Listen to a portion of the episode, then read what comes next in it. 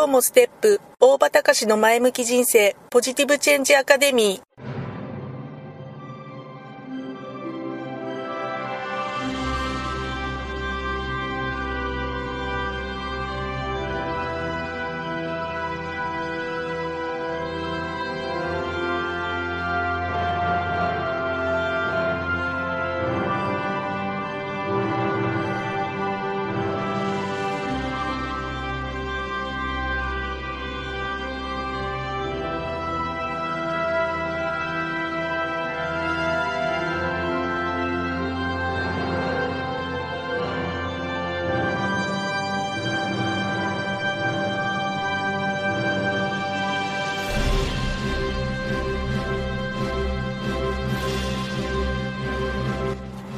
今日もステップ大場隆の前向き人生ポジティブチェンジアカデミーは開業から20年行政書士として奮闘している大場隆が日々活動している中で感じたことを通して皆様に前向きな変化をお届けする番組ですはい、こんにちは。ステップ行政書士法人行政書士の大場隆です。よろしくお願いいたします。今日はね、番外編ということでやらせていただきたいんですけれども、えー、実はね、今、東京入国管理局の本局、品川の方にえ今来ております。えなんでわざわざ品川にいるかっていうとですね、えー、っとね、まあ、通常ね、在留期間の更新とか、あとは認定証明書の交付申請とか、まあ、そういったようなケースだと、えー、大体そこのね、申請者の方の住所のところの管轄する出張所の方に、まあ、普段は行くんですね。ですので、私なんかの場合だと、えー、水戸の出張所とか、この前行きましたけど、水戸の出張所とか、あとたまに千葉の出張所の方に行くことが多いんですけど、え申請の内容によってはね、えー、直接東京の本局の方に申請を出すっていうようなケースも、まあ結構あるわけです。で、えー、まあ、このね、東京の品川の本局っていうのが、えー、まあ、最終的な、えー、実務的な最終的な判断っていうのをすべて基本的にはやってるところで、えー、例えば、えー、っとね、身分系の在留資格って言われるものがあって、身分系の在留資格っていうのが、例えばね、日本人の配偶者と、とか、えー、定住者、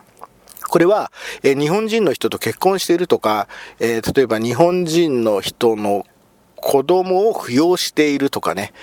あとは、えー、日本人の配偶者の方の連れ子とか、その人の、要は、まあ、血縁関係っていうところ、まあ、これはまあ身分という言い方をしちゃうんだけど、えー、血縁関係に、えー、とか、その、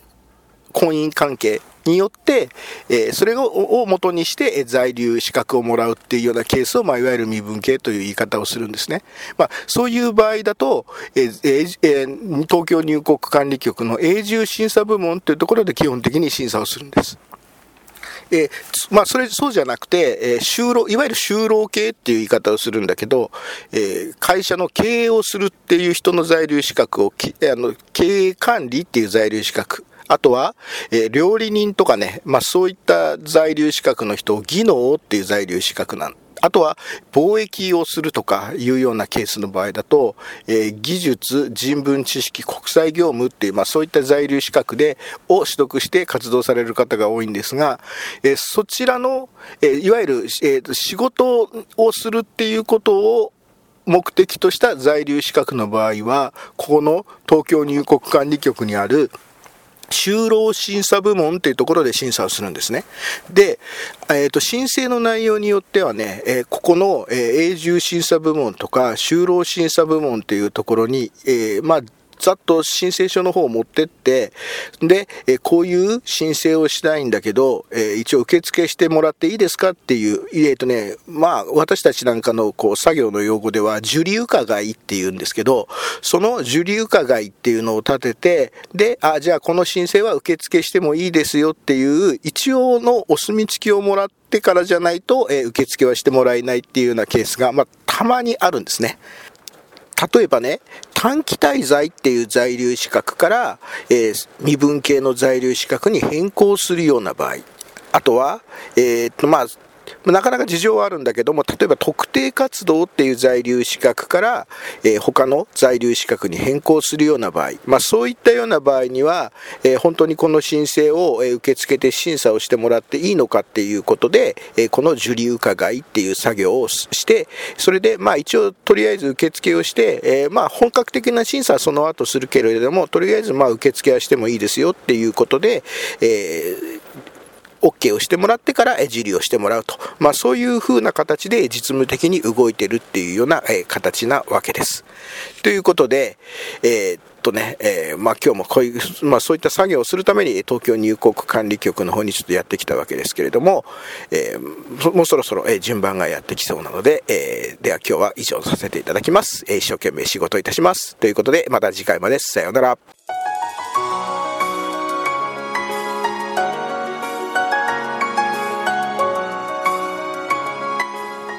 回の番組はいかがでしたか？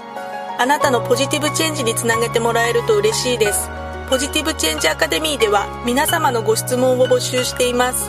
ご質問は info アットマークステップハイフンオフィスドットコムまでメールでお願いします。ではまた次回お会いしましょう。ごきげんよう。さようなら。